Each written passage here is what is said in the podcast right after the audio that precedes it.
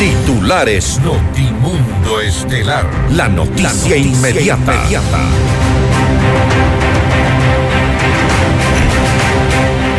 La unidad judicial de Daule ordenó la liberación inmediata de alias JR, líder de la banda criminal de los Choneros. El comandante de la Armada asegura que los radares de las tres corbetas sí funcionan y desmiente el informe del Frente Parlamentario Anticorrupción. Desde las 17 horas se podrán conocer los primeros resultados a boca de urna del proceso electoral. Fuerzas de reacción inmediata se conformaron para 162 recintos electorales ubicados en zonas conflictivas en siete provincias. Falta de liderazgo y voluntad política profundizan los problemas estructurales del Ecuador. Desde este mediodía inició la ley seca y se extenderá hasta el lunes 6 de febrero. La multa para quienes incumplan esta norma será de 225 dólares. Cierres viales alrededor de los recintos electorales inician el 4 de febrero en Quito. El gobierno debe declarar en emergencia la crisis migratoria irregular de ecuatorianos, según la asociación 1800 Migrante. Esta mañana se registró caída de ceniza del volcán Cotopaxi en el sur de Quito, en el Valle de los Chillos y en el Cantón Mejía. Y en información internacional se agrava la escasez de combustible y alimentos en varias regiones de Perú debido a las violentas protestas en contra del gobierno de Dina Boluarte. Fuertes incendios forestales en Chile dejan al menos cinco fallecidos. Con el auspicio de... Con Banco del Austro, invierte y gana. Universidad UTE, juega el resto de tu vida. Cámara de Comercio de Quito, 116 años contigo. Por Quito Motos. Vive tus sueños a otro nivel. I am Beyond the Stars. Hospital Metropolitano, tu vida es importante para mí. Programa de información apto para todo público. FM Mundo 98.1 presenta Notimundo Estelar. Noticias, entrevistas, análisis e información inmediata. Notimundo, la mejor forma de terminar la jornada bien informados. Conducción, Fausto Yepes y María del Carmen Álvarez. Dirección de Noticias, María Fernanda Zavala. Dirección General, Cristian del Alcázar Ponce.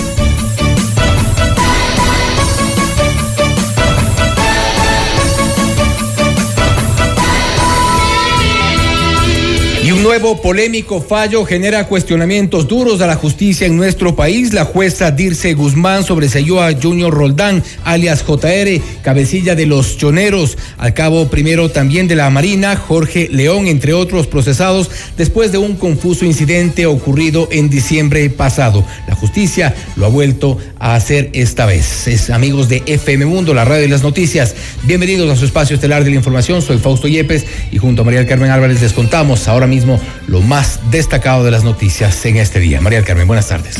Muy buenas tardes, eh, Fausto y amigos. Gracias por acompañarnos en este espacio informativo. Estamos pues ya eh, finalizando esta semana, viernes 3 eh, de febrero. Revisemos pues enseguida nuestra agenda de entrevistas. Conversaremos con el licenciado Jaco Martínez, él es gobernador del Carchi. Con él hablaremos acerca de este compromiso entre Ecuador y Colombia para combatir el crimen organizado de forma más agresiva. Tendremos también un diálogo con el teniente coronel Esteban Cárdenas, comandante del Cuerpo de Bomberos de Quito, para hablar sobre el operativo de seguridad para las elecciones seccionales en la capital. También con el licenciado Henry Llanes, vicepresidente de la Asociación de Jubilados del IES. El Consejo Nacional Electoral aprueba firmas para impulsar reformas a la Ley de Seguridad Social. Y para nuestra audiencia en Cuenca, recuerden que Notimundo es retransmitido por Radio Antena 1 90.5 FM. Y puede conectarse a FM Mundo Live a través de nuestra fanpage en Facebook, FM Mundo 98.1, Quito, Ecuador, y disfruta de las entrevistas exclusivas y nuestros noticieros completos con la más alta calidad. También suscríbete a nuestro canal de YouTube, FM Mundo 98.1, la radio de las noticias. Aquí arranca la información.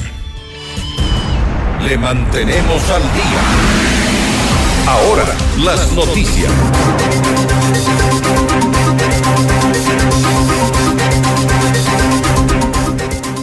La unidad judicial multicompetente de la Aurora en el cantón Daule ordenó la liberación inmediata de Junior Roldán Paredes alias JR, líder de la banda criminal de los Choneros. Roldán fue detenido junto a 36 personas más la noche del 15 de diciembre del 2022, luego de que obtuvo la prelibertad tras haber cumplido con el 40% de la pena de 35 años por asesinato y otros delitos. Sin embargo, al salir de la penitenciaría del litoral, protegido por sus escoltas, se registró un enfrentamiento armado con la policía en la parroquia La Aurora. Al momento de la captura, los agentes encontraron armas en poder de los hombres de seguridad de Roldán, por lo que fueron detenidos. No obstante, este 2 de febrero las autoridades revocaron todas las medidas cautelares de carácter real y personal para Roldán y cuatro personas más. Entre ellos, León Quiñones, el que fue condecorado por la Asamblea Nacional con la máxima distinción Vicente Rocafuerte. El fiscal de la causa se abstuvo de acusarlos ya que, según el proceso, la policía no logró probar el delito de tráfico de armas, las cuales eran legales y tenían registro. Entre los aprehendidos estaban guardias de la empresa Garcec Seguridad, quienes tenían todos los permisos para portar armas. Y sobre este tema, la Corte Provincial de Justicia del Guayas informó que la Fiscalía se abstuvo de formular cargos en contra de alias JR y los otros 35 acusados por considerar que no existieron pruebas para acusarlos.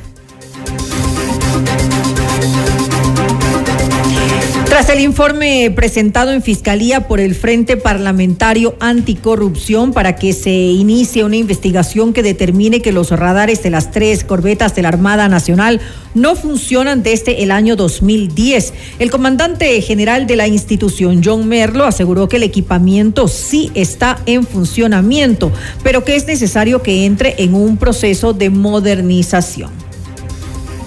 El motivo de esta rueda de prensa era para hacerles conocer de primera mano en qué la Armada está empeñada en este momento en lo que se refiere a los buques de superficie, a la escuadra naval, a la razón de ser de la Armada. Estamos en una corbeta misilera de las modernizadas de hace 40 años de construcción. Como ustedes pudieron ver, las tres corbetas que entran al proceso de modernización, su estado y su capacidad operativa no es ideal. Por ende, sus sistemas tienen que ser recorridos íntegramente, cambiada su maquinaria, sus generadores y todo lo que tiene que ver con el sistema de combate y sensores.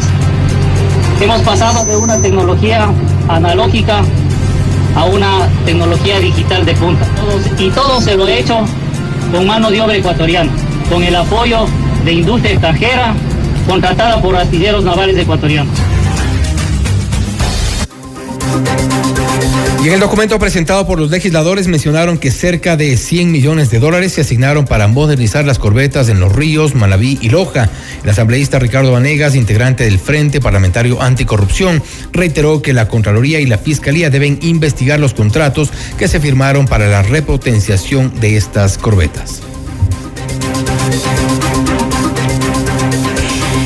Vamos enseguida con otros eh, temas. 162 recintos electorales de siete provincias del país que han sido ubicadas por la Policía Nacional en la denominada Ruta de la Droga tendrán mayor eh, presencia de la fuerza pública durante los comicios de este domingo 5 de febrero. En Notimundo al día, Nelson Proaño, jefe del Comando Conjunto de las Fuerzas Armadas, informó que como parte del plan de contingencia se crearon fuerzas de reacción inmediata bueno, se han reforzado. En base a estos indicios, hemos colocado y hemos dispuesto un mayor personal y hemos conformado las fuerzas de reacción inmediata, que son unidades que están atentos como para ejercer inmediatamente su, un operativo de apoyo. De igual manera, están coordinados y ejercitados planes de contingencia con Policía Nacional que se encuentran fuera de los recintos electorales y están prestos inmediatamente para apoyar cualquier tipo de incidencia, al igual que el control en los exteriores de las eh, juntas receptoras del voto. Las delegaciones provinciales electorales han sido reforzadas. Estamos dando la seguridad desde a mediados del mes de diciembre y en este momento con Policía Nacional se encuentran vallados estos sectores, es decir, las calles aledañas a estas delegaciones, por lo cuanto se encuentran eh, muy seguros. Y atención, el Consejo Nacional Electoral afina todos los detalles para las elecciones seccionales que se desarrollarán el domingo 5 de febrero. En Notimundo la carta, José Cabrera, consejero del CNE, adelantó que desde las 17 horas se podrán conocer los primeros resultados a boca de urna, para lo cual están habilitadas siete encuestadoras, dos de personas naturales y cinco de jurídicas. Además, informó que el escrutinio se dividirá en dos grupos. Por primera vez el Consejo Electoral... Ha decidido hacer en dos grupos el escrutinio en cada mesa en, eh, por la cantidad de, información que tienen que procesar. Eh, se resolvió hacer un, el primer grupo realizarán el escrutinio de lo que es eh, candidaturas seccionales, ah, en este orden, alcaldes, prefectos, concejales urbanos, concejales rurales, juntas parroquiales. Paralelamente, un grupo 2 estará realizando el escrutinio del referéndum y las ocho preguntas, así como de los candidatos al Consejo de Participación Ciudadana y Control Social. Estimamos que en cada dignidad eh, se demorarán aproximadamente una hora y media en realizar el escrutinio. Recordemos que a las cinco se cierra la votación, pero eh, inmediatamente proceden a abrir las urnas, organizar las las diferentes papeletas de acuerdo a las dignidades y empezar a realizar el conteo. Eh, y yo espero que entre siete y media, ocho de la noche tendremos ya los resultados de los alcaldes, así como paralelamente eh, estarán saliendo ya los resultados de las primeras eh, preguntas del referéndum. Además, Cabrera señaló que una vez que finalice la jornada electoral, los miembros del CNE acudirán hasta la Asamblea para solicitar reformas que permitan mejorar el proceso de elecciones.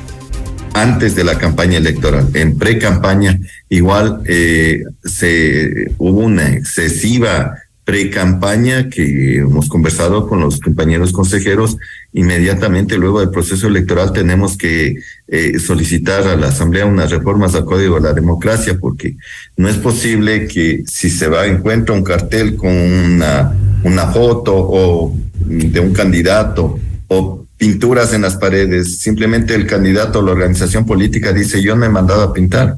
¿Cómo demostramos? Demuéstrame que yo he mandado a pintar o de pronto están entregando regalos, dádivas. El candidato dice, yo no he, estado entregando y yo estoy entregando, no, son otras personas que están entregando. Entonces todos esos temas tenemos que ir eh, eh, con la ley. Nosotros no podemos actuar de acuerdo a que me parece esto que está mal, sino apegarnos a la ley. Eso es lo único que nosotros tenemos en el Consejo Electoral. Las autoridades de gobierno informaron que mantendrán una reunión de gabinete ampliado en el Palacio de Carondelet una hora después de finalizada la jornada electoral. El ministro de Gobierno, Francisco Jiménez, mencionó que estarán presentes el presidente Guillermo Lazo, el vicepresidente Alfredo Borrero y demás miembros del Ejecutivo, aunque no precisó el motivo de este encuentro. tanto el primer mandatario como el ministro Jiménez deberán movilizarse a Guayaquil, de Guayaquil a Quito para estar en el gabinete, ya que ambos funcionarios están empadronados en el puerto principal. Y a partir del mediodía de este 3 de febrero inició la ley seca a nivel nacional hasta el lunes 6 de febrero. La orden regirá 36 horas antes de las elecciones y 12 horas después. Eh, durante este tiempo se prohíbe la venta, distribución y consumo de todo tipo de bebidas alcohólicas. Eh, presten mucha atención. En caso de cumplir pues con la normativa, la sanción será del 50% de la remuneración básica unificada. Esto equivale a 225 dólares. Y debido a la jornada electoral que se desarrollará en el país el 5 de febrero, se aplicarán cierres viales alrededor de los recintos electorales y puntos de interés. Mucha atención. Desde las 5 de la mañana del domingo hasta las 8 de la mañana del lunes 6 de febrero se cierra en sentido sur-norte la avenida 6 de diciembre desde la interoceánica hasta la calle Voz Mediano. El centro de mando nacional que se instalará en el sector de la Floresta incluye los cierres de las calles Luis Cordero desde la Andalucía hasta la 12 de octubre y la Isabela Católica desde la Francisco Salazar hasta la Luis Cordero. La restricción se aplicará desde el domingo 5 a las 4 de la mañana hasta el lunes 6 de febrero a las 8 de la mañana. Por el sector de la Delegación Provincial Electoral de Pichincha, la restricción será en las Naciones Unidas, Juan Pablo Sáenz, 10 de agosto y Juan González. Los cierres se aplicarán desde las 14 horas del sábado 4 de febrero hasta las 6 de la mañana del lunes 6. La Agencia Metropolitana de Tránsito anunció que la medida de restricción vehicular a pico y placa no regirá este lunes 6 de febrero. Esto quiere decir que en la capital habrá libre movilidad. Además, la entidad suspendió el ciclo paseo este 5 de febrero con la finalidad de que los ciudadanos puedan desplazarse con mayor facilidad hacia los recintos electorales.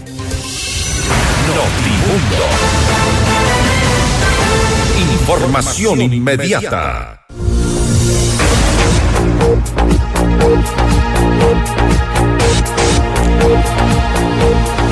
Y atención, en este momento hacemos un contacto hasta el sector del Valle de los Chillos con nuestro colega y amigo y compañero Hernán Higuera, que está en este sector para reportarnos eh, alguna eh, sensación que han sentido en estos últimos minutos de olor a azufre, según nos han dicho. A ver si nos explica un poco mejor, Hernán, estamos ya en contacto contigo, a ver, estamos ya este, este momento estableciendo contacto con Hernán Higuera, la gente que está viviendo, que habita en el sector del Valle de los Chillos. Ahí estamos, estamos ya con Hernán Higuera. Eh, nos reportabas, por favor, Hernán, y hay algo que están sintiendo ustedes allá. Hola Fausto, ¿qué tal? Eh, amigos, muy buenas tardes a toda la audiencia de Notimundo Estelar. Sí, efectivamente el Instituto Geofísico reportó esta, este, esta jornada una importante emisión de gas y ceniza en el CAXI en la mañana, en Notimundo al día. Tuvimos ya el reporte del geofísico y de Mario Ruiz. Y debemos decirle que durante toda esta jornada, durante todo este día se ha sentido de forma más intensa este olor del dióxido de azufre eh, que es un gas que está en el ambiente, es un gas eh, incoloro, pero con un olor irritante, huele a azufre literalmente y esa es la sensación que se ha sentido durante toda esta jornada, como les digo, acá en el sector del Valle de los Chillos. Eh, ha sido mucho más acentuado que en jornadas anteriores porque evidentemente de lo que hemos venido escuchando al geofísico, la actividad en el volcán ha sido cada vez más constante, permanente, eh, posiblemente se alcance los niveles de la erupción del 2015, lo dijo esta mañana Mario Ruiz, el eh, representante del Instituto Geofísico, y como les digo, ha causado cierta sensación y malestar este, este olor a, a, azufre, este olor a, huevo podrido, eso es lo que dice la gente en la calle, así que las personas, sobre todo que tienen eh, problemas respiratorios, usen mascarilla. Eh, también la importante caída de ceniza que se vio esta madrugada y que se siente también hasta esta hora en el ambiente, en el Valle de los Chillos, pues obliga a las personas que tienen problemas respiratorios, sobre todo, a usar eh, mascarilla durante todo el tiempo. Cuidar a las personas que tienen este tipo de problemas, eh, niños, jóvenes, adolescentes que tengan problemas de asma, es la recomendación que nos hacen las autoridades de salud. Así que nada, reportarles esta novedad en cuanto a la actividad del volcán el día de hoy, eh, a tener siempre alertas eh, las, las, medidas de prevención por lo que pueda por lo que pueda suceder, Fausto. si tienes alguna pregunta, pues estoy dispuesto a contarte. Eh, se mantiene este importante olor, ¿no? Sí, eh, Hernán, mantente por favor en contacto este momento. Vamos a escuchar lo que dijo esta mañana contigo en el noticiero. Mario Ruiz es uno de los técnicos del Instituto Geofísico de la Escuela Politécnica Nacional. Es una de las voces autorizadas precisamente para informar sobre lo que ocurre alrededor del volcán Cotopaxi. Escuchemos. El evento de ayer terminó alrededor de las 7 de la noche, sin embargo, a eso de las 12 de la noche comenzamos a tener de nuevo la señal de tremor que nos indica que se está produciendo una nueva emisión de ceniza, ¿no? La ceniza es una ceniza que viene directamente de, o sea, que está mezclando material juvenil, o sea, material fragmentado en el interior del volcán, juntamente con material residual que está en el conducto del volcán. Lo que nosotros podemos decir es de que el volcán está con un conducto abierto y que al estar con un conducto abierto estamos más o menos, podríamos decir, a merced de lo que el volcán haga, ¿no? No es, no es el caso de tener, por ejemplo, un conducto cerrado y que podríamos decir que la presión se va acumulando, ¿no? No, en este caso tenemos prácticamente un conducto abierto que lo que hace es que sale la ceniza que, digamos, el material que sube por el interior del conducto se fragmenta y eso sale en forma de ceniza, ¿no? Cuánta ceniza vaya saliendo depende de cuál sea la cantidad de, de magma que ascienda en el interior del volcán, ¿no? Así es, eh, escuchábamos Hernán, eh, al director del Instituto Geofísico de la Escuela Politécnica Nacional, Mario Ruiz, hablar precisamente sobre esta parte de la actividad del volcán Cotopaxi. Hoy se reportó la caída de ceniza en el sur de Quito, en el Valle de los Chillos y también en el Cantón Mejía. Donde tú te encuentras de este momento es en el Valle de los Chillos, de lo que tenemos entendido, y tenemos también ahí las imágenes que se eh, difundieron esta mañana de la actividad del volcán Cotopaxi. ¿Y ¿Qué es lo que se se, dice por ahí entre los pobladores, entre la gente que está cerca de donde tú estás, Hernán, todos coinciden en esta sensación del olor a azufre y cuál es la, sensación de ellos. Ellos saben qué hacer, saben eh, qué tipo de medidas de precaución tomar en el evento de que pueda anunciarse algún tipo de, incremento de la actividad. Decir que lo que lo que llama la eh, sí, lo, lo, que llama la atención es precisamente este olor que, que se disuelve, ¿no? Con, con el viento, se disuelve eh, afortunadamente de manera rápida, pero es como que vienen bocanadas de aire y, nuevamente llega al, al, olfato esa sensación de, del olor a azufre. la ciudadanía, claro, no, no conoce mucho sobre esto porque son situaciones nuevas las que nos está exponiendo el volcán Cotopaxi, que como bien lo explicaba el técnico eh, Mario Ruiz, eh, se ha generado una nueva inyección de magma por el conducto del volcán esto no significa que va a haber una erupción violenta. Ojo, hay que tener responsabilidad al momento de informar y señalar que esta es una constante que viene presentando el volcán, que afortunadamente no tiene un tapón, tiene un conducto libre y eso permite que se vaya em, emanando los gases y la ceniza. Probablemente en las siguientes eh, jornadas alcancemos em, los grados de erupción del año 2015, es lo que nos dijo esta mañana Mario Ruiz, que nos ha puesto un poco, digamos, eh, eh, alertas sobre las medidas de prevención. Entendemos que acá, por ejemplo, en el Cantón Rumiñahui, la gente sabe de los planes de prevención, los posibles planes de evacuación que se puedan dar. Saben que, por ejemplo, si se llega a declarar la alerta amarilla, saben que las poblaciones que están en riesgo por el tema de los bajares tienen que evacuar eso lo saben perfectamente porque las autoridades de riesgo, sobre todo acá en el Cantón Rumiñahui, han eh, informado. El pasado fin de semana hubo un simulacro al que lastimosamente no todos los ciudadanos cooperan y colaboran, pero sí hay ciudadanos que se han enterado y que están pendientes de toda la información que se está generando. No queremos alarmar, únicamente estamos informando de esto que se está sintiendo de esto que es novedoso para quienes vivimos acá en el sector del Valle de los Chillos y que evidentemente tenemos que estar eh, permanentemente informados con la versión oficial del Instituto Geofísico. Y precisamente lo que tú has dicho, Hernán, y gracias por haber eh, hecho este contacto con nosotros, estar informados, informar, informarnos todos por los canales oficiales. De hecho, toda la información que nosotros emitimos desde los noticieros de FM Mundo tiene que ver directamente con los técnicos del Instituto Geofísico de la Escuela Politécnica Nacional. Ellos hacen turnos constantes constantemente, nos dan declaraciones, nos informan de estas emisiones de ceniza, de lo que ocurre, mantenernos eh, eh, a la calma y con la prevención del caso y, y como tú has dicho, informados, principalmente informados constantemente de lo que ocurre. Gracias, Hernán, por haber hecho este contacto. A ustedes, eh, estimado Fausto, cualquier novedad estamos reportándoles, decirles que siempre hay que tener la, precaución, la previsión eh, tener también en cuenta que hay algunas eh, vías de evacuación, sobre todo en el sector de, San Rafael, que están cerradas al tránsito vehicular por trabajos haciendo allí, obras que no se hicieron hace 50 años y que se las están ejecutando precisamente hoy, pero eh, informarse sobre, sobre las, las, las, vías, sobre todo, ¿no? En, en, caso de una situación que esperemos no pase a mayor. Por ahora, esta es la novedad, el, el olor a dióxido de azufre es eh, incoloro, pero sí es un, un olor irritante. Así que a tomar las precauciones, sobre todo quienes tienen eh, afectaciones respiratorias. Gracias, buenas noches. Gracias a ti. Ha sido Hernán Higuera, nuestro colega de FM Mundo, para informarnos lo que ocurre este momento en el Valle de los Chillos. Insistimos, eh, informarnos por los canales oficiales de Escuela Politécnica Nacional, el Instituto Geofísico eh, realiza un monitoreo constante, permanente, 24 horas del día, 7 días a la semana, y eso es lo que se reporta inclusive a través de sus redes sociales. Estaremos también atentos a informarles lo que eh, reportan desde este este, desde, la, desde el Instituto Geofísico. Este es Notimundo Estelar. Notimundo. Información inmediata. Para la jornada electoral de este 5 de febrero, el Cuerpo de Bomberos de Quito ejecutará un operativo de seguridad con el objetivo de resguardar la integridad de los ciudadanos. Vamos más allá de la noticia. Notimundo Estelar en FM Mundo con María del Carmen Álvarez. Y nos acompaña a esta hora el teniente coronel Esteban Cárdenas, comandante del Cuerpo de Bomberos de Quito.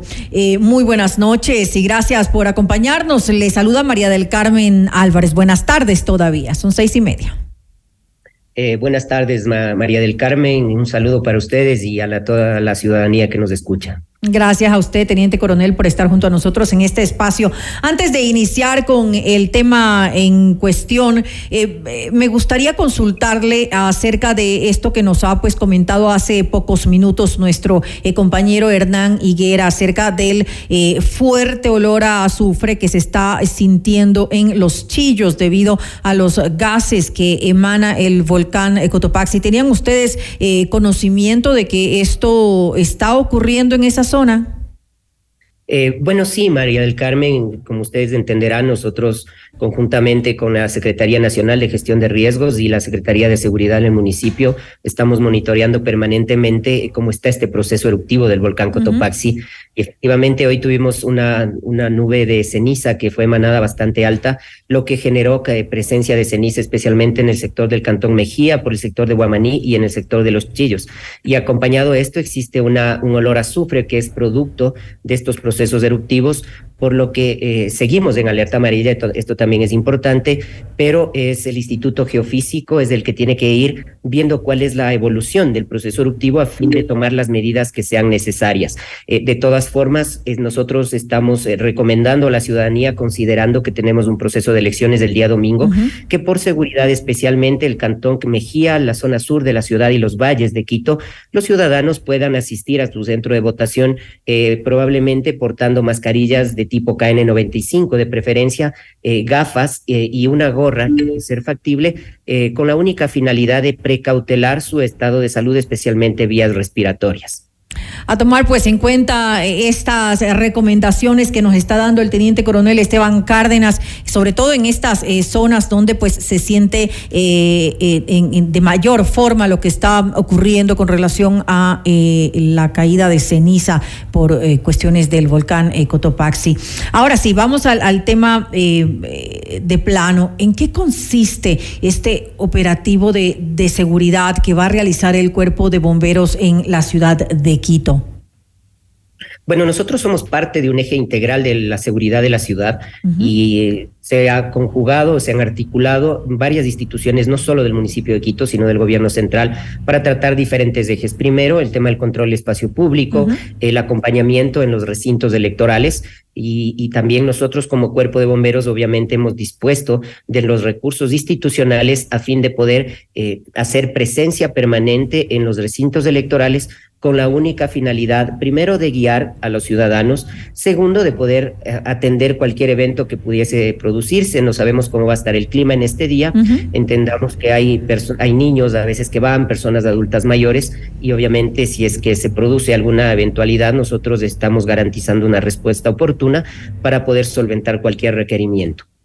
¿Cuándo iniciaría este operativo y, hasta cuándo van ustedes a estar eh, realizándolo?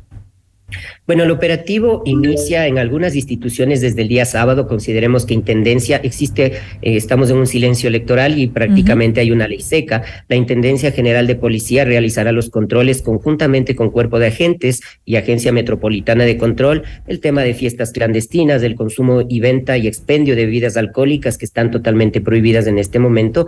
El puesto de mando unificado se va a instalar en el EQ 911 a partir de las seis de la mañana, donde se articularán y sobre todo se hará un monitoreo permanente a través de los sistemas de videovigilancia de todos los recintos electorales y en las zonas urbanas y rurales del distrito metropolitano.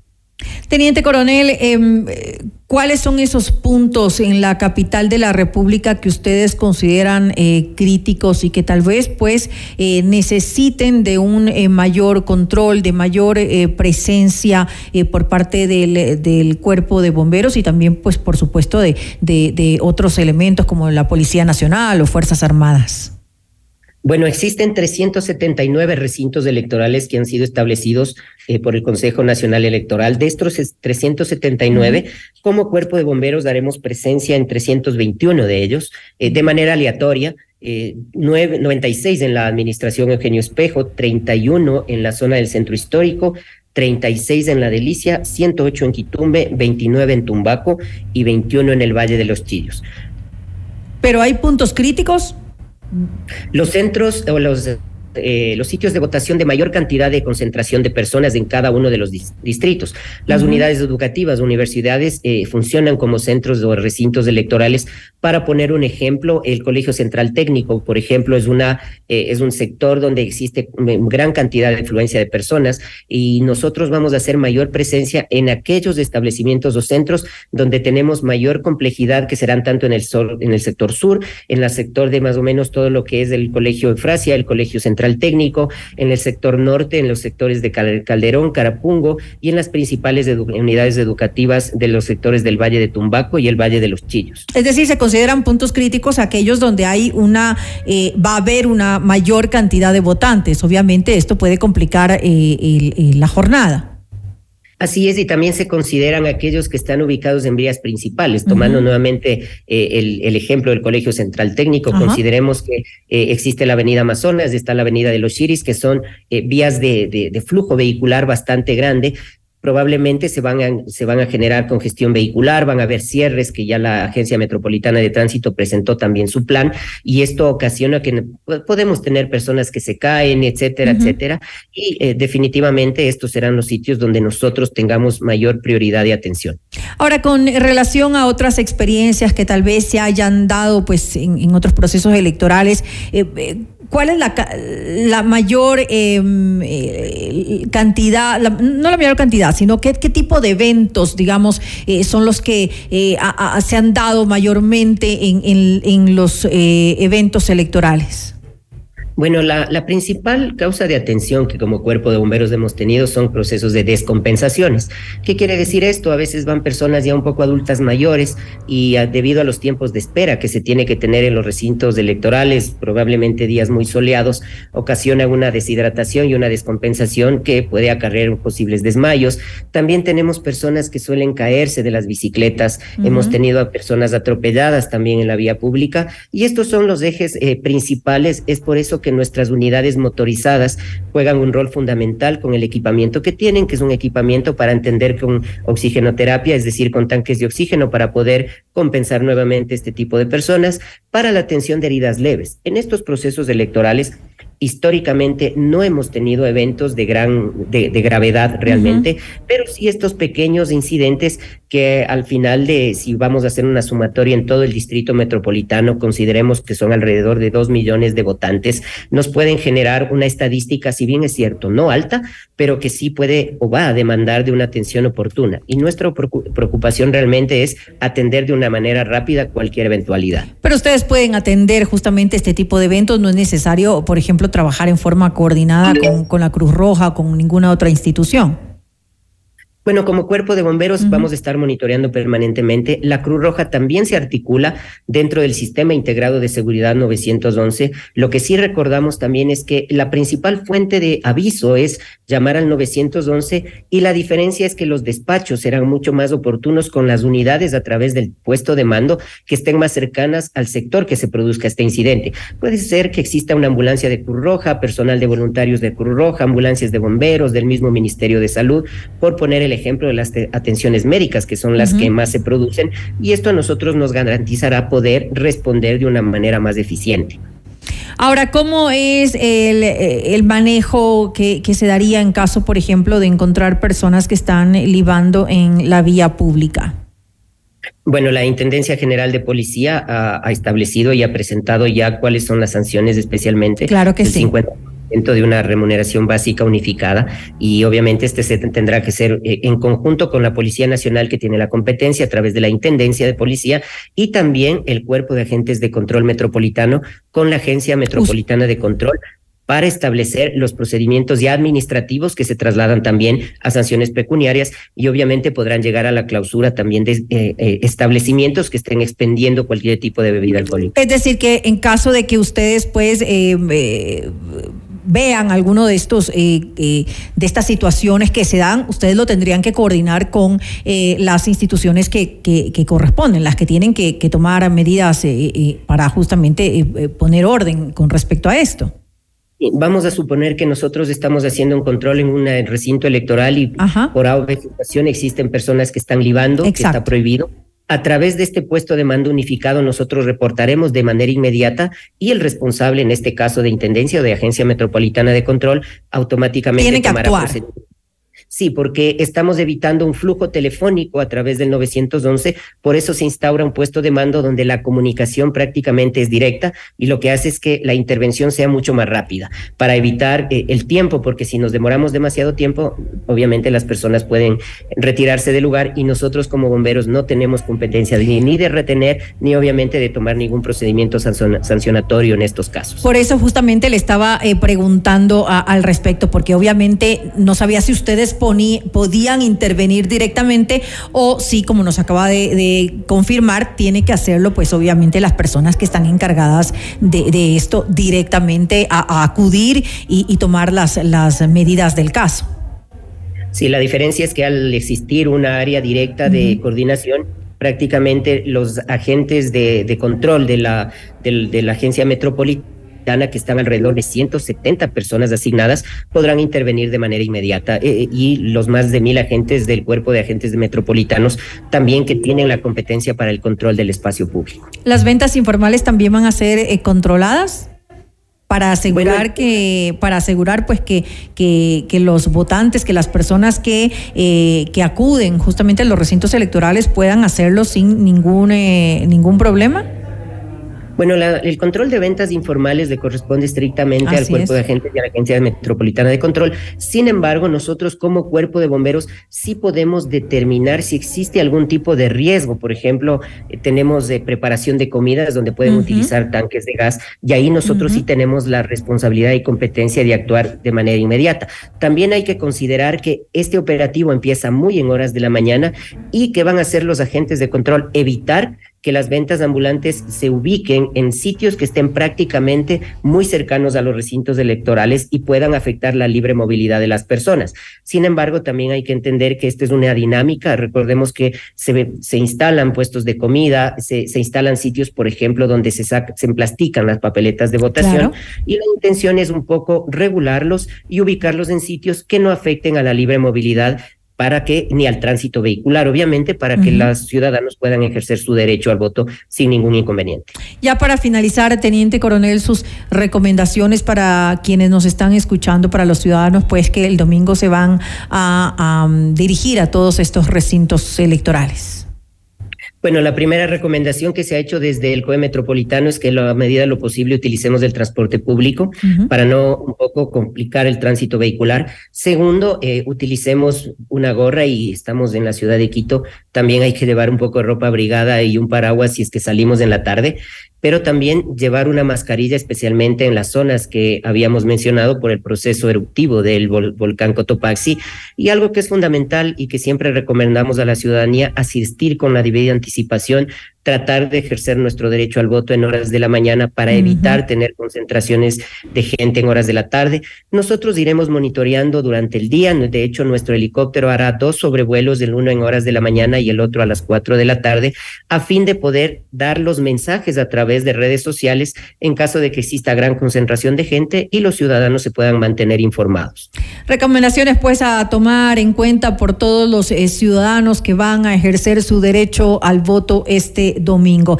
Eh, mejor, pues, si lo hacen, como lo dijo usted, durante eh, horas de la mañana y no dejarlo para el último, que va a ser tal vez mucho más eh, complicado. Le quiero, pues, agradecer al teniente coronel Esteban Cárdenas, comandante del Cuerpo de Bomberos de Quito, por habernos acompañado en este espacio y comentarnos acerca del operativo que se va a llevar a cabo por justamente la, la jornada electoral que vamos a vivir este fin de semana.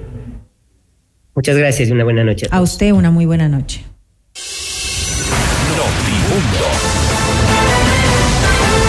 Información inmediata. Si tu yo futuro te pudiera hablar, te diría. Calma, esa incertidumbre pronto pasará. Busca hacer eso que te gusta, lo que te divierte. Si lo haces, las metas se van a cumplir solas. La carrera que estás buscando está en la UTE. Estudia con la más alta calidad académica, becas y los mejores planes de pago. Universidad UTE, juega el resto de tu vida. En la Cámara de Comercio de Quito cuentas con un equipo y juntos llevaremos tu negocio al siguiente nivel. Nosotros ponemos la experiencia y tú pones las ganas. Te esperamos en la Avenida Amazonas y República, edificio Las Cámaras. Visita www.ccq.es o también puedes contactarnos al 098 475 3529. Cámara de Comercio de Quito, 116 años contigo. Para casos de cáncer de próstata, lo más indicado hoy en día es la prostatectomía robótica y en el Hospital Metropolitano la hacemos. Consúltanos ya sobre esta tecnología quirúrgica que es la más avanzada del mundo.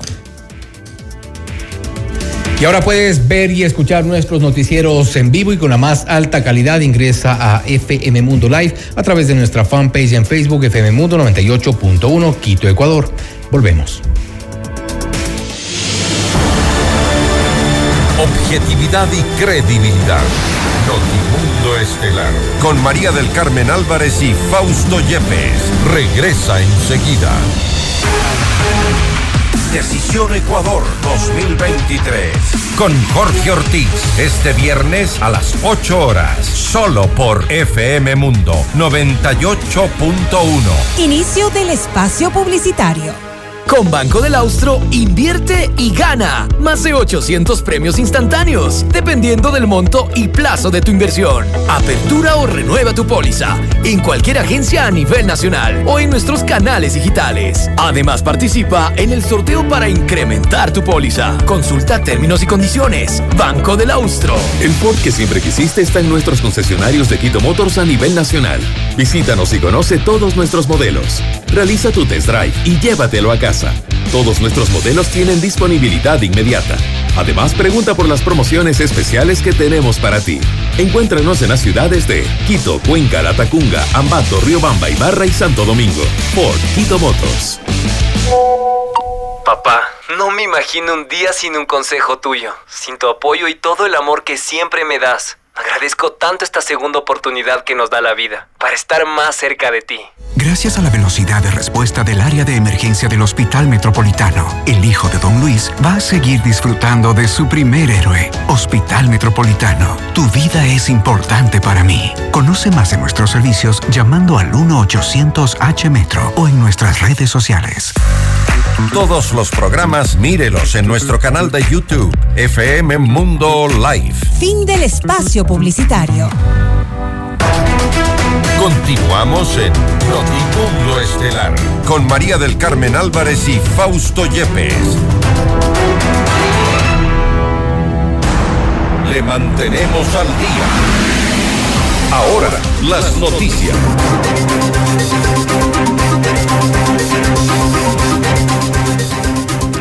En Decisión Ecuador 2023, la exministra de Gobierno María Paula Romo señaló que la convulsa situación por la cual atraviesa el país se enmarca en una crisis mayor que envuelve a toda la región. Sin embargo, explicó que ahora Ecuador se debate entre un Estado de derecho y un Estado criminal.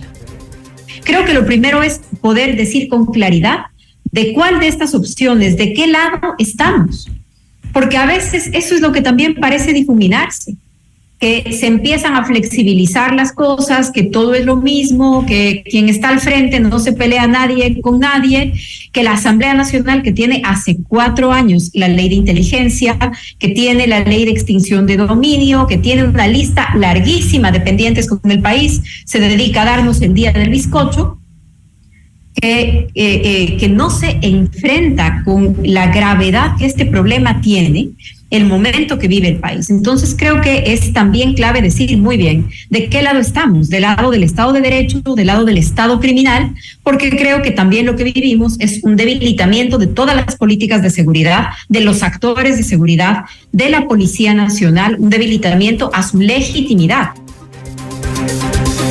Para el ex asambleísta y académico César Montúfar, durante la última década se han generado algunos fenómenos que son nuevos en la palestra nacional y que tiene que ver con la infiltración del crimen organizado en el Estado, pese a no estar de acuerdo con el hiperpresidencialismo que impera en Ecuador. Montúfar señaló que existe la oportunidad de liderar un cambio estructural. Usted dice que Moreno y Lazo no, no tuvieron rumbo. A mí me parece que, en el caso de, de, Lenin Moreno, en la primera parte de su gobierno hubo un rumbo. Hubo un rumbo hasta la consulta popular de febrero del 2018. Pero en el gobierno de Lazo no hemos tenido eso. Entonces me parece a mí que, me parece a mí que, no siendo partidario de la concentración del gobierno, creo que el hiperpresidencialismo le da una oportunidad.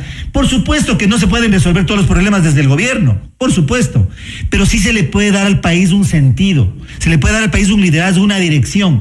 Y esa dirección bien utilizada, bien manejada, es la que crea los consensos, Alberto. Aquí yo quisiera, ese era el matiz que yo quería hacer con el planteamiento tuyo. No es que primero hay el consenso y después sale la política. Tiene que haber ah, primero la dirección, el liderazgo, para que desde allí puedan generarse los consensos, pero para eso se necesita una visión clara de lo que hay que hacer. Alberto Dajic, ex vicepresidente de la República, reconoció que el principal problema de Ecuador es que no entiende sus problemas y compartió el criterio de que es necesario un liderazgo fuerte para cambiar la situación del país. Es un liderazgo que comience unificando. Aquí hay que aceptar algo, Jorge si el país va a cambiar hay que sentarse con todos, con los que se detesta, con los que no se quiere, con los que uno considera golpistas, con los que uno considera que robaron. Hay que sentarse con todos, porque si no, no hay salida.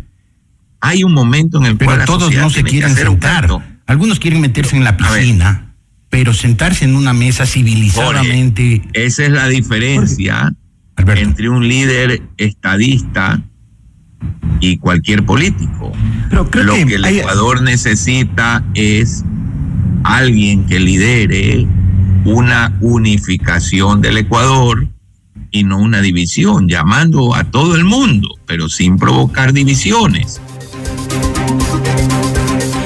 Y este 5 de febrero los ecuatorianos vamos a las urnas. El país debe elegir de forma responsable y democrática a los nuevos representantes de cada una de las ciudades y provincias.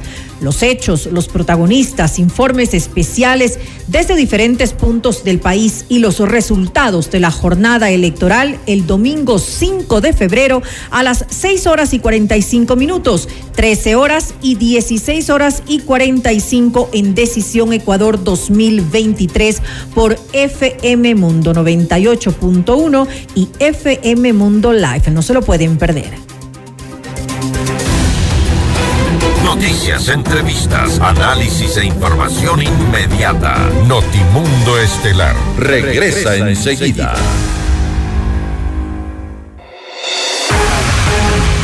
Decisión Ecuador 2023. Con Jorge Ortiz. Este viernes a las 8 horas. Solo por FM Mundo 98.1. Inicio del espacio publicitario. Sabemos que el terreno para hacer negocios es desafiante. Tranquilo. En la Cámara de Comercio de Quito cuentas con un equipo y juntos llevaremos tu negocio al siguiente nivel. Nosotros ponemos la experiencia, tú pones las ganas. Te esperamos en la Avenida Amazonas y República Edificio Las Cámaras. Para más información visita www.ccq.es o contáctanos al 098-475-3529. Cámara de Comercio de Quito, 116 años contigo. Con Banco del Austro, invierte y gana. Más de 800 premios instantáneos, dependiendo del monto y plazo de tu inversión. Apertura o renueva tu póliza en cualquier agencia a nivel nacional o en nuestros canales digitales. Además, participa en el sorteo para incrementar tu póliza. Consulta términos y condiciones. Banco del Austro. ¿Qué le dirías a tu yo futuro? Eh, que no sé qué hacer. Me angustia no saber qué carrera estudiar. Que me preocupa morirme de hambre. O no ser exitosa. Pero si tu yo futuro te pudiera hablar, te diría, cálmate, esa incertidumbre pronto pasará. Busca hacer eso que te gusta, eso que te divierte. Si lo haces, lo demás viene solo. La carrera que estás buscando está en la UTE. Estudia con una alta calidad académica, becas y los mejores planes de pago. Universidad UTE. Juega el resto de tu vida. En vivo, lo mejor de nuestra programación desde tu teléfono móvil. Descarga nuestra increíble app FM Mundo 98.1. Fin de la publicidad. Continuamos en Notimundo Estelar. Información inmediata.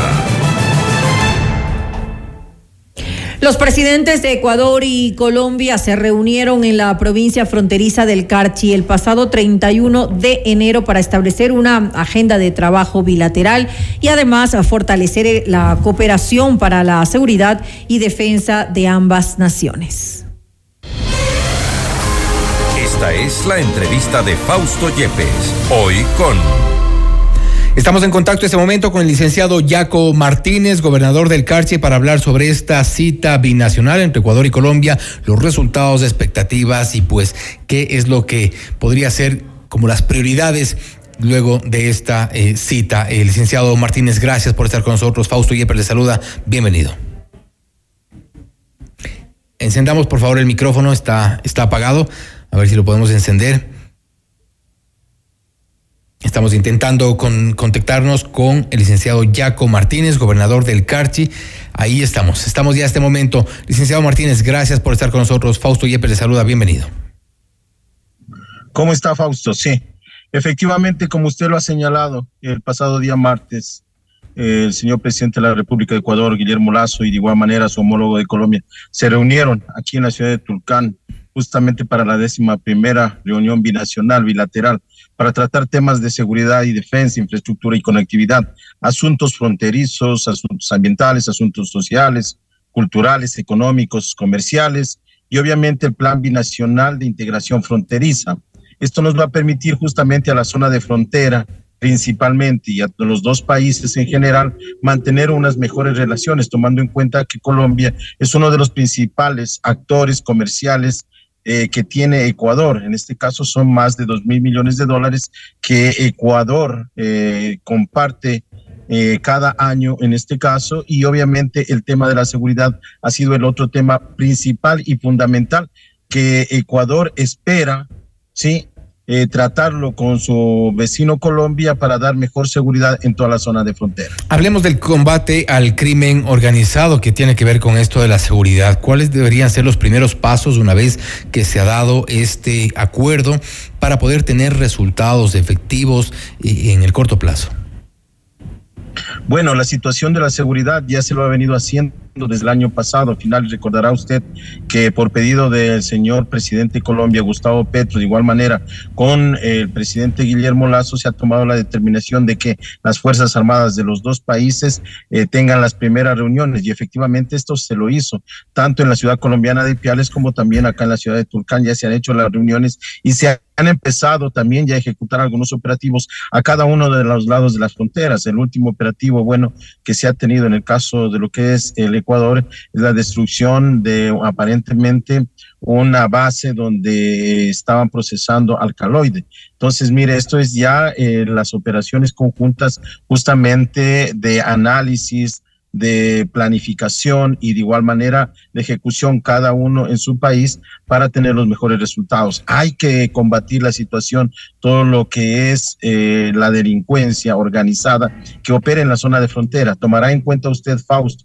como conocedor de igual manera de la zona de frontera, que en este caso Ecuador tiene presencia a lo largo de toda la frontera con Colombia. Tenemos destacamentos militares, tenemos destacamentos policiales, tenemos la presencia del Estado como Estado, mientras que Colombia obviamente no ha tenido esta misma posibilidad, no ha tenido esta presencia en su lado. En el sur de Colombia, pues lamentablemente hemos estado eh, no eh, colindando netamente con el Estado, sino más bien con fuerzas irregulares. Pero hoy en, día este ya la presencia del Estado colombiano empieza a operarse. Y eso ya genera uno de los primeros problemas en esta intención, primero de integración fronteriza y, segundo de un control de lado y lado de eh, combate al crimen organizado, el control, eh, tomando en cuenta también que es una frontera bastante permeable, cómo eh, esperar que Colombia pueda tomar el control al menos de algunas zonas, porque hay otras en las que definitivamente no ha ocurrido en décadas y difícilmente va a ocurrir en el corto plazo, pero ¿Cuál es el compromiso de Colombia de su parte, de su lado? Mire, ya están dándose, por eso yo le indicaba, ya está eh, Colombia, ya ha ingresado justamente a estos sectores. Usted lo señalaba claramente, Fausto, las situaciones de que Colombia no tenía ese control, pero hoy están ingresando a los territorios, están ingresando justamente a estas partes del sur de Colombia donde no había esa presencia como Estado. Hoy en día ya las Fuerzas Armadas colombianas han empezado a operar también y han ingresado, han dado algunos golpes que de igual manera han sido de conocimiento público en el vecino país del norte y obviamente esto es gracias a estas coordinaciones que se van trabajando y le comento que el día martes anterior el compromiso del presidente Petro fue muy claro, o sea, duro combate al terrorismo, duro combate a la situación de todo lo que son los delitos de las organizaciones que están fuera de la ley. Entonces, hay un compromiso fuerte de parte ya de los dos estados y esto nos va a permitir justamente frenar la situación de lo que es todo lo que es ingreso de droga por la parte permeable que tiene de igual manera Ecuador en su frontera norte y de igual manera esto va a permitir hacia el interior del Ecuador también mejorar la situación de la seguridad, porque si hacemos un control en la zona norte, estamos frenando justamente la situación de la ilegalidad hacia el interior del país. Aparte de esto, hay que tener la presencia también del Estado ecuatoriano y del Estado colombiano, no solo con la fuerza pública, sino también con salud, con educación, con economía, con la situación social. Y hacia allá es donde se encamina todo esto. Por eso la situación es que en esta semana pasada, el martes anterior, no solo se trató la situación de la seguridad, sino también se trató la situación ambiental, económica, la integración, la situación eh, cultural, porque esto forma parte del Estado y esto forma parte de brindar también seguridad.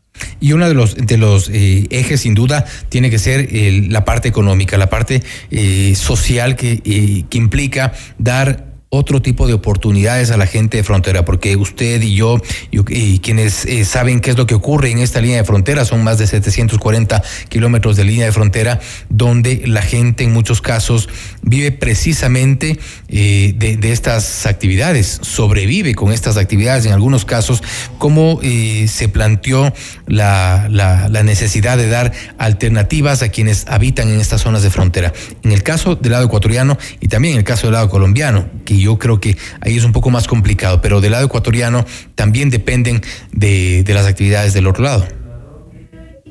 Mire, así es, efectivamente, usted lo ha señalado claramente y vuelvo a insistirle, usted es un conocedor de la zona de, de frontera norte efectivamente lo que hay que hacer, hay que lograr una verdadera integración, no solo en la parte de seguridad, como le indico, sino también en la parte cultural, en la parte social, y para eso es justamente estos intercambios y estos encuentros. La parte de educación, se van a empezar a trabajar en proyectos conjuntos, no solo de la parte educativa, que ya la tenemos este momento. Tenemos muchos chicos ecuatorianos estudiando en Colombia y tenemos muchos chicos colombianos estudiando en Ecuador, sino la situación de intercambio de tecnología, la situación de igual manera de albergar más conocimiento de lado y lado, la parte social también. Tenemos que implementar planes sociales que no solo beneficien a los ciudadanos, en este caso ecuatorianos, o a los ciudadanos colombianos en sus territorios, Actividades sino que haya este intercambio para lograr justamente de que las necesidades disminuyan y de esta manera sean más atendidas las poblaciones de frontera y de esta manera obviamente alcanzar el objetivo de que esta, estos adolescentes, estos jóvenes, no formen partes de estas bandas organizadas que operan en la zona de frontera. ¿Qué tipo de actividades productivas son una alternativa para, estas, para estos sectores? Porque claramente eh, la, la parte agrícola es un poco complicado, es difícil, pero ¿cuáles son las actividades que podrían ser como una alternativa? Mire, en, la parte donde están lamentablemente eh, vinculados y están operando las organizaciones al margen de la ley, en este caso en el sur de Colombia, eh, obviamente que eh, la actividad principal es la situación de las plantaciones de coca. Esta es la alternativa en este caso que los jóvenes, entre comillas, miran y quisieran ir allá para ganar recursos económicos. Pero la, la, participación económica tiene que ir al sector de cambio de esta de este segmento a darles, por ejemplo, alternativas como producción de naranjilla, producción de la mora, producción de este tipo de cultivos que los tenemos en el lado ecuatoriano. Pero que seguramente no, son rentables como la otra actividad seguramente no son tan rentables como la otra actividad y, seguramente pasa lo que ya ha ocurrido en otras, en otras épocas, vuelven a lo mismo por la falta de rentabilidad. Por supuesto, eh, eh, eh, allá es donde tenemos que darle la facilidad, darle el crédito barato. Por ejemplo, nosotros, el gobierno, lo estamos dando el crédito hasta 30 años al 1% de interés. Hemos entregado muchísimos créditos en este sector y este es un beneficio directo para quién, para el productor. Esa es la alternativa que tenemos que buscar. Usted lo ha dicho, ahí sí podemos ser entonces atractivos para que la gente deje de dedicarse a esta actividad. Entonces, lo mismo tiene que hacer Colombia, empezar de igual manera a dar esa facilidad en su lado y de esta manera mejorar toda la zona de frontera. El Ecuador, como yo le decía anteriormente, está teniendo presencia como Estado. Nosotros hemos estado presentes en todo el noroccidente, hemos ingresado a San Marcos la semana pasada, hemos ingresado por tres ocasiones, por ejemplo, a Tobar Donoso, donde no habían ingresado los dos últimos gobiernos. Hemos dado esas facilidades, hemos llevado salud, hemos llevado educación, hemos llevado el registro civil para que nuestros niños tengan por lo menos una identidad, porque no la tenían, adolescentes de 14, 15, 16 años que no tenían y no habían sido registrados, que no tenían un nombre verdadero. Sí, entonces. O no sabían si eran ecuatorianos o colombianos. Exactamente, usted lo ha dicho. No sabíamos eso, pero hoy sí tienen identidad. Entonces, este tipo de eh, servicios, este tipo de atencionamientos que tiene el Estado ecuatoriano son fundamentales y esos son los que hay que llevarles y eso es lo que ha hecho este gobierno del presidente Guillermo Lazo, llevar ese atencionamiento y eso nos permite decir que estamos haciendo las cosas correctamente en la zona de frontera y de esta manera frenamos que haya como alternativa la situación de pasar al otro lado justamente a dedicarse a este tipo de actividades ilegales. Yéndonos a la parte un poco más formal y con esto terminamos termino, gobernador, ¿qué eh, se ha planteado respecto de la situación comercial? Porque hay muchos comerciantes en el lado ecuatoriano que sufren las consecuencias del tipo de cambio del dólar respecto del peso respecto del dólar, pues mucha gente pasa evidentemente hacia Colombia para hacer compras, ayuda mucho eh, el, el, tipo de cambio, pero esto perjudica a quienes se dedican al comercio. ¿Cómo han planteado una solución? Estamos cambiando, estamos mejorando. Le recuerdo que el gobierno del presidente Guillermo Lazo eh, en el 2021 justamente bajó los aranceles a más de 600 productos. ¿sí? Esto nos ha vuelto más competitivos al país y eso lo podemos ver nosotros acá en la zona de frontera. Mire que hoy compraba una bicicleta que bajó el arancel del 35 al 10%, significa que esa bicicleta que antes costaba mil dólares, hoy cuesta 750. Ya somos atractivos, ya compramos la bicicleta acá en Tulcán.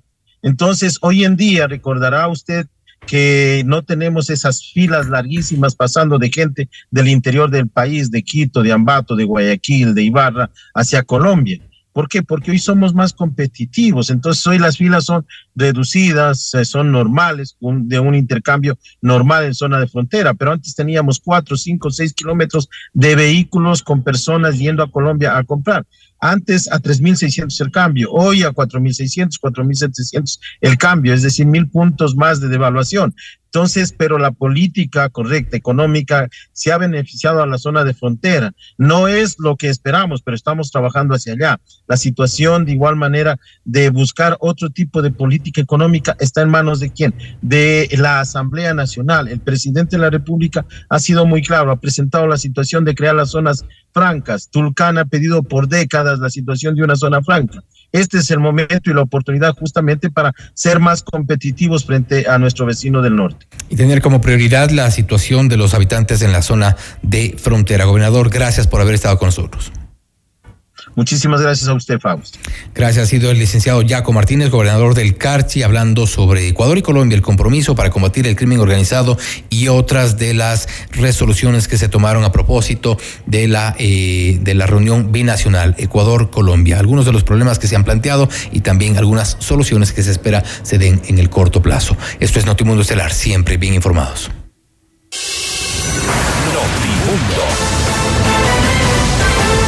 Información inmediata.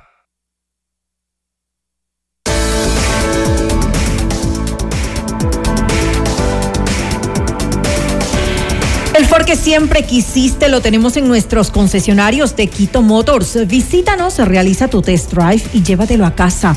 Todos nuestros modelos tienen disponibilidad inmediata. Ford Quito Motors.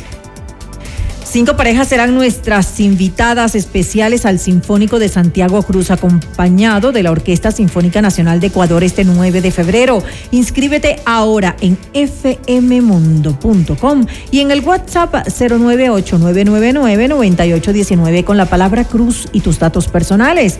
El premio incluye cena en Pícaro Resto Grill.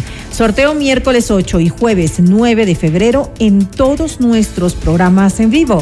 Santiago Cruz Sinfónico, otra promoción gigante de FM Mundo, la estación de los grandes espectáculos.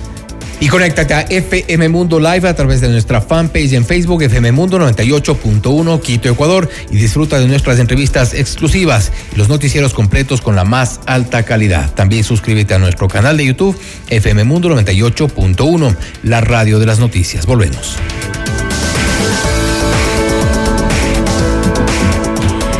Decisión Ecuador 2023, enlaces en vivo, entrevistas, análisis, los hechos y resultados de la jornada electoral. Este domingo 5 de febrero a las 6 horas y 45 minutos en la mañana y 13 horas y 16 horas 45. Toda la información por FM Mundo 98.1 y FM Mundo Live. Noticias, entrevistas, análisis e información inmediata. Notimundo Estelar regresa, enseguida.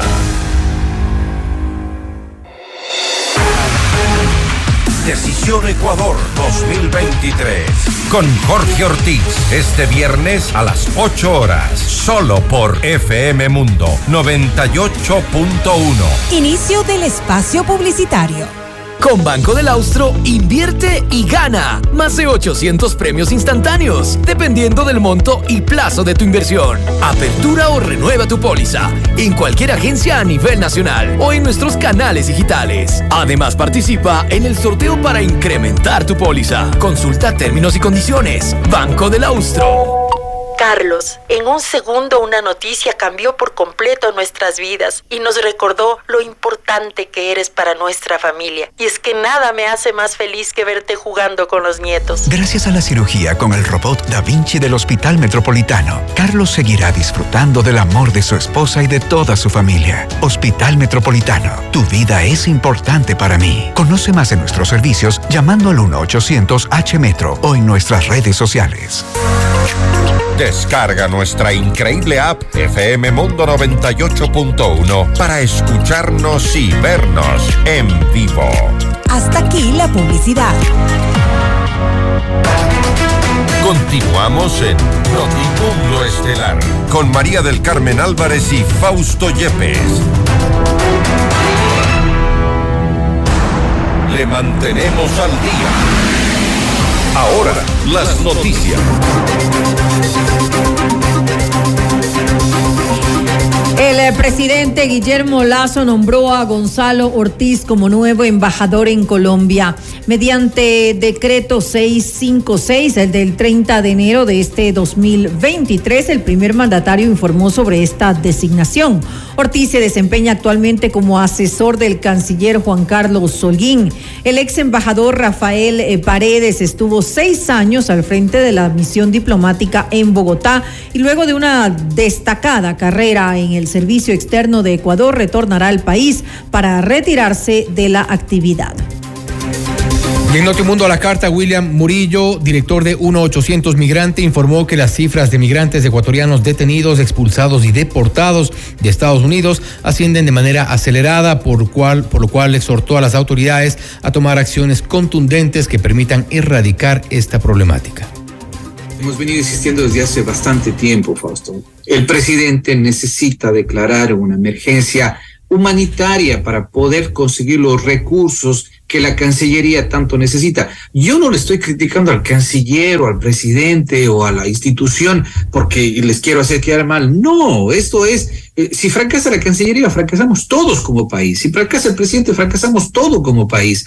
Yo le digo al presidente que es necesario declarar emergencia porque ahí van a salir fondos necesarios. ¿Para qué? Para contratar más gente en los consulados, para contratar más gente en, en, los centros de detención, para ayudar en las repatriaciones, para ayudar en servicios jurídicos, para que por fin contesten por lo menos el teléfono.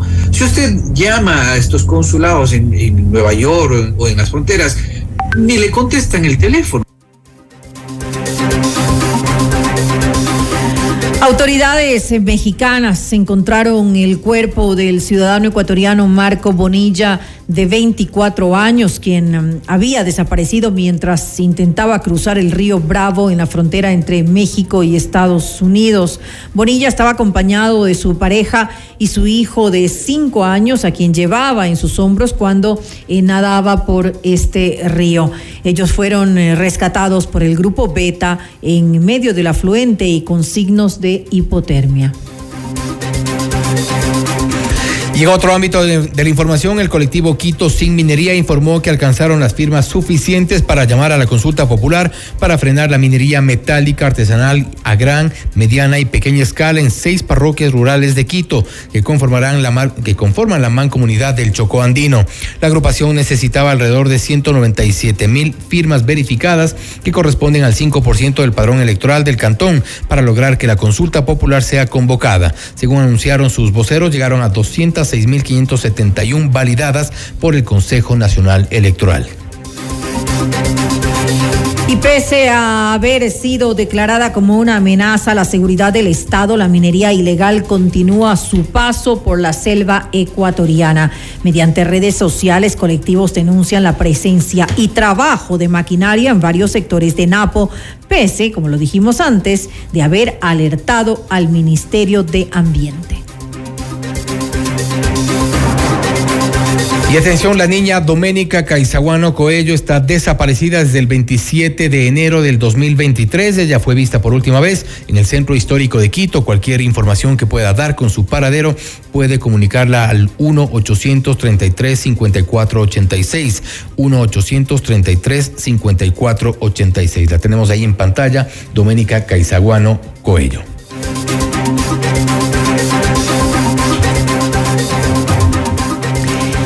Este 5 de febrero los ecuatorianos vamos a las urnas. El país debe elegir de forma responsable y democrática a los nuevos representantes de cada una de las ciudades y provincias.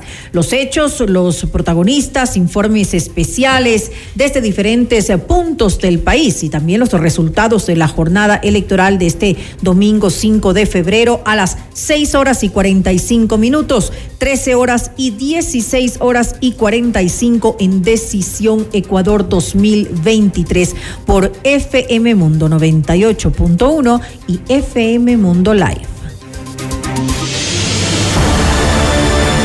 Objetividad y credibilidad. Notimundo Estelar. Con María del Carmen Álvarez y Fausto Yepes. Regresa enseguida.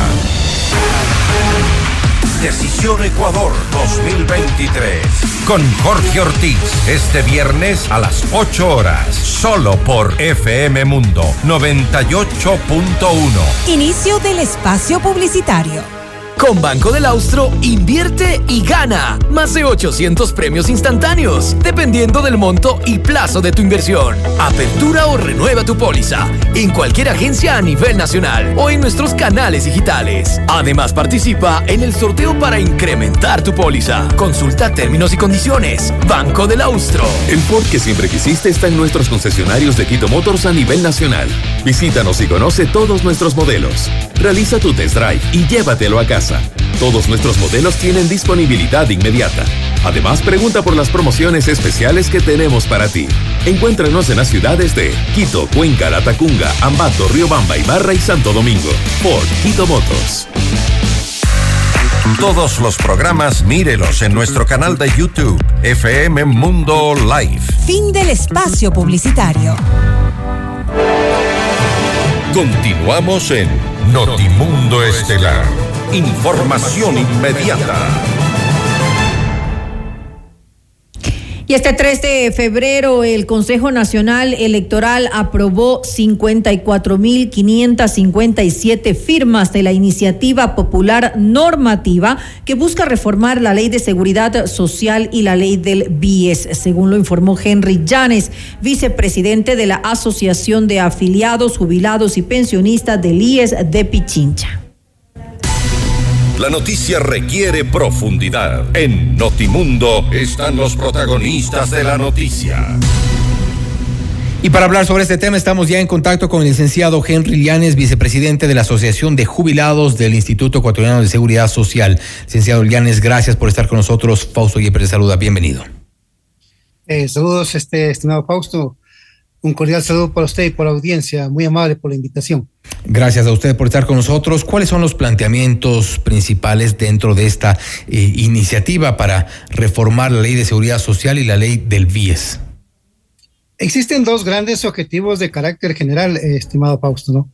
El uno lo que tiene que ver con la modificación del, Consejo Directivo del IES, con la gobernanza del IES.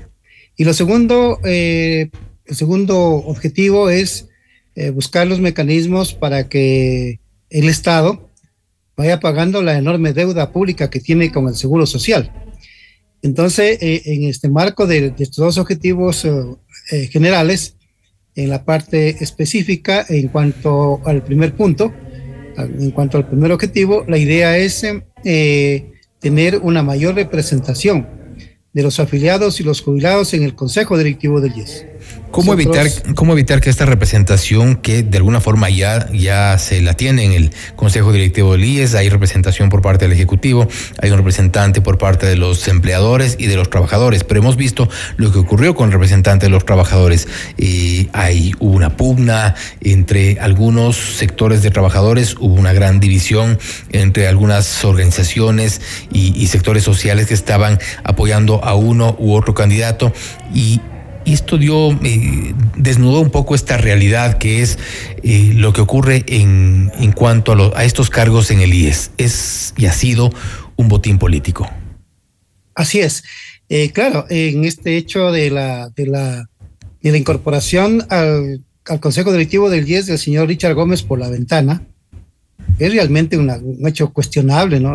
repudiable desde todo punto de vista, desde la ética, desde lo moral, porque Mire, estimado Fausto, cuando estaba vigente el segundo inciso del artículo 28 de la Ley de Seguridad Social, eh, ese colegio electoral de los asegurados estaba conformado por 10 organizaciones y estaban en la ley, o sea, estaban explícitamente en la ley. Eh, seis centrales sindicales, la UNE, el Seguro Social Campesino, la Confederación Nacional de Servidores Públicos y la Confederación Nacional de, Jubilados. El segundo inciso de esa manera los, los, los, registra en la norma y, no dice, y de los que se inscriban a futuro. O sea, no dice eso, ¿no? ¿Qué sucedió?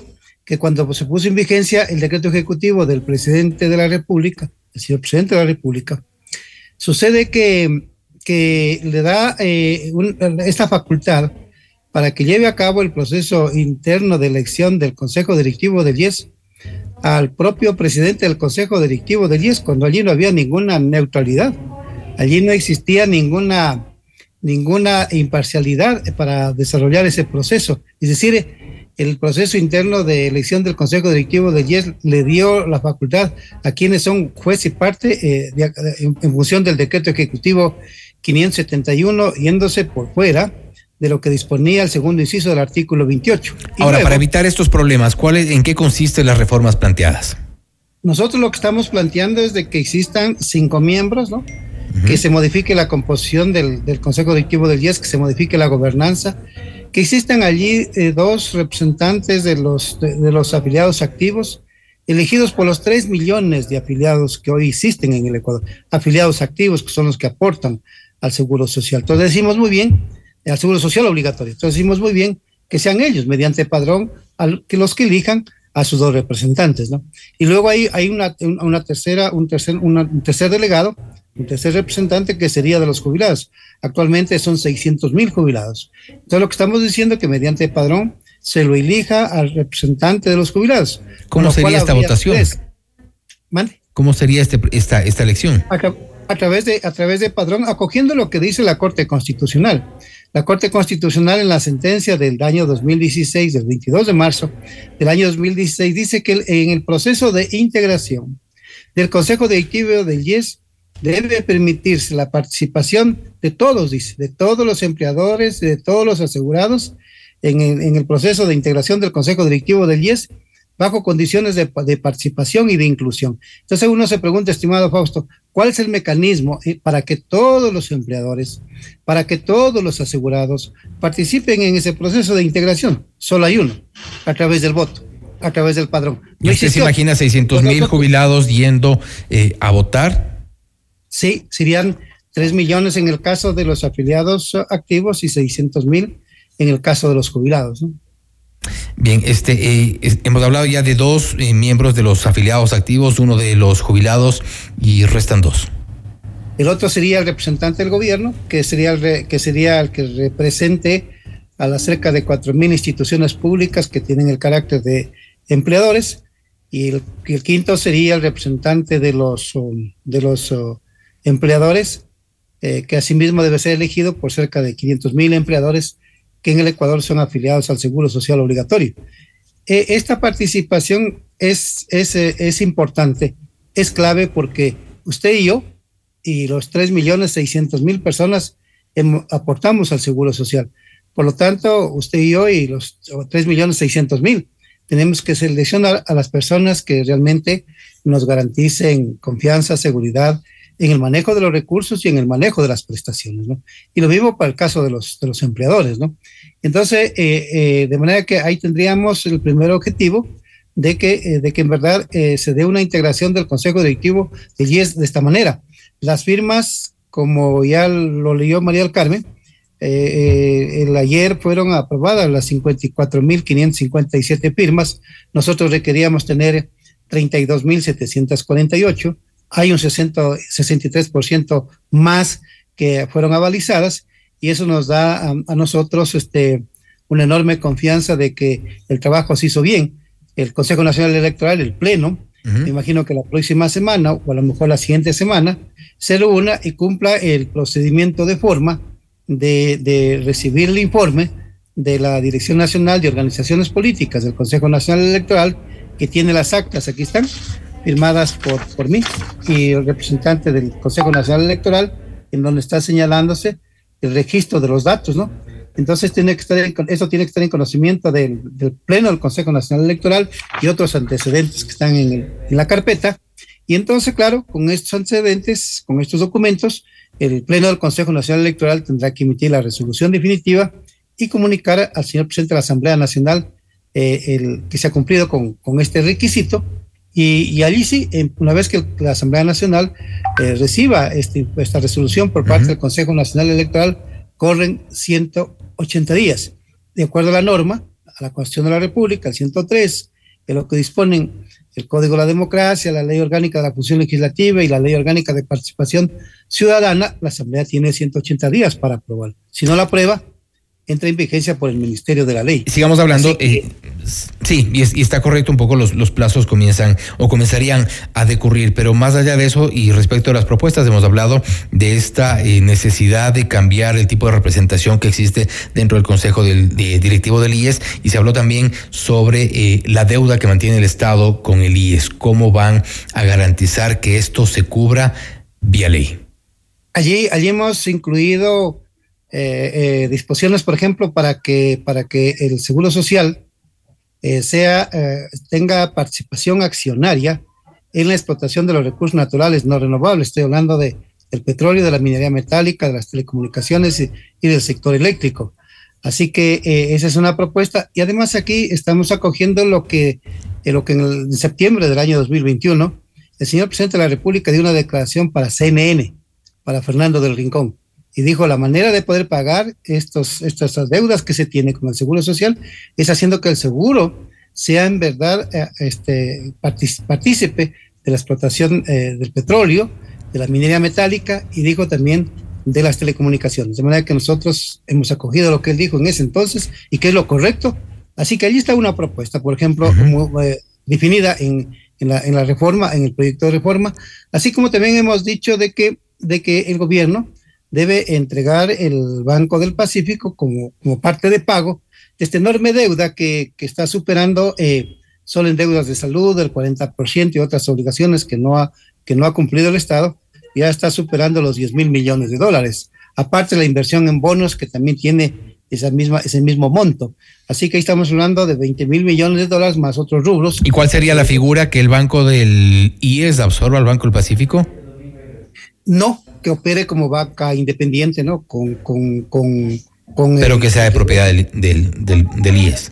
Del Seguro Social, pero al Seguro Social también hay que reformar la ley, hay que reformar la ley del Banco del, del, del IES, que es lo que estamos haciendo nosotros, porque estas instituciones deben responder de manera exclusiva a los afiliados del Seguro Social obligatorio. Y estas instituciones tienen que estar eh, este, definidas a través de un marco normativo que les permita operar en el mercado de manera independiente, así como vienen operando, pero lo que cambiaría es el propietario y obviamente seguirían con las mismas reglas de juego en el caso del Banco del Pacífico y en el caso del Banco del Yes nosotros estamos diciendo que es una banca de primer piso, es una banca que puede igual que el resto de la banca nacional. Y son algunas de las Sí, y son algunas de las iniciativas que seguramente se las dará forma ya con el tiempo cuando se concrete lo que han planteado como esta, eh, esta, esta búsqueda para reformar la ley de la seguridad social y la ley del BIES a través de una iniciativa popular. Licenciado Lianes, gracias por haber estado con nosotros, por habernos informado y contado cuáles son un poco los planes sobre esta iniciativa. Muchas gracias, estimado Fausto. Un abrazo por usted y para la audiencia. Gracias. a Usted también ha sido el licenciado Henry Llanes, vicepresidente de la Asociación de Jubilados del IES, hablando sobre la aprobación de las firmas para impulsar una reforma a la ley de la seguridad social. Esto es Notimundo Estelar. Los acontecimientos más importantes en el mundo se los contamos a continuación.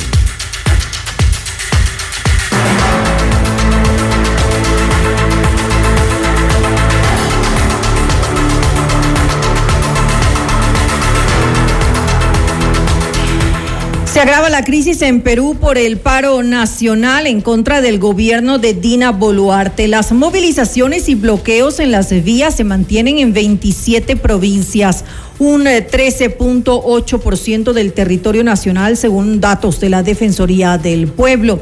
Esta tarde en el puente Atocongo, en el distrito de Surco, la vía Panamericana Sur fue cerrada por los manifestantes, ocasionando una fuerte congestión vehicular. En la región del Cusco, la escasez de alimentos, combustible y gas doméstico aumentó la desesperación en los ciudadanos, quienes se vieron obligados a cocinar en leña o carbón.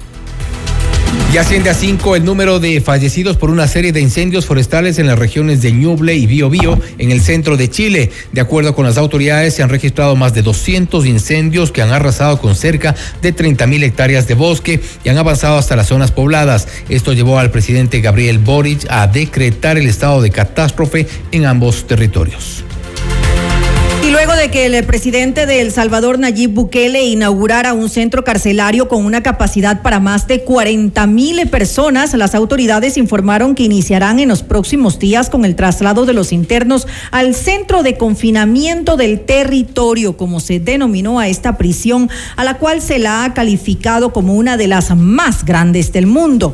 Por motivos de seguridad se negaron a revelar la fecha exacta en la cual se desarrollará el traslado. Esta cárcel será custodiada por 600 militares y 250 policías. Además, existen varios anillos de seguridad con cercas electrificadas y videovigilancia.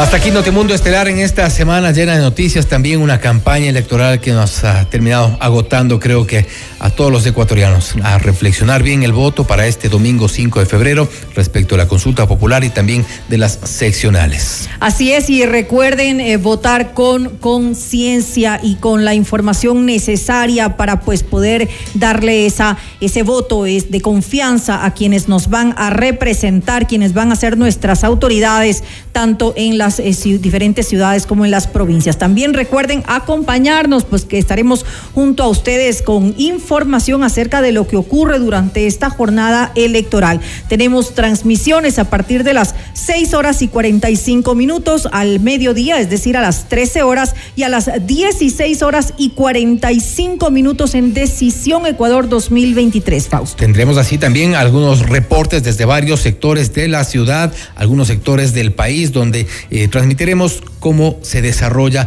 este proceso electoral. Esperamos que sea con total normalidad y pues que todos elijamos a quienes realmente se merecen nuestro voto y a quienes realmente nos representen en las eh, como autoridades locales. Decisión 2023 este domingo por FM Mundo. Que tengan una muy buena noche.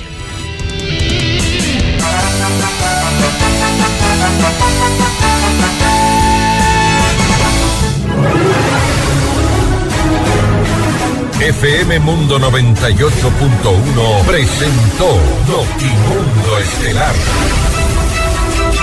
Noticias, entrevistas, análisis e información inmediata. Notimundo, la mejor forma de terminar la jornada bien informado.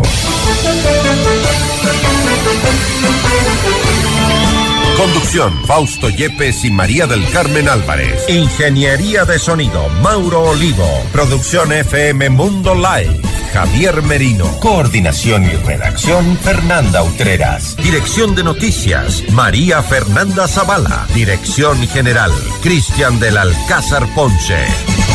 Se prohíbe la reproducción total o parcial de este programa sin previa autorización de FM Mundo. Notimundo Estelar con el auspicio de... Con Banco del Austro, invierte y gana. Universidad UTE, juega el resto de tu vida. Cámara de Comercio de Quito, 116 años contigo. Por Quito Motos. Por un Quito digno. Municipio de Quito. Vive tus sueños a otro nivel. I am Beyond the Stars. Hospital Metropolitano. Tu vida es importante para mí.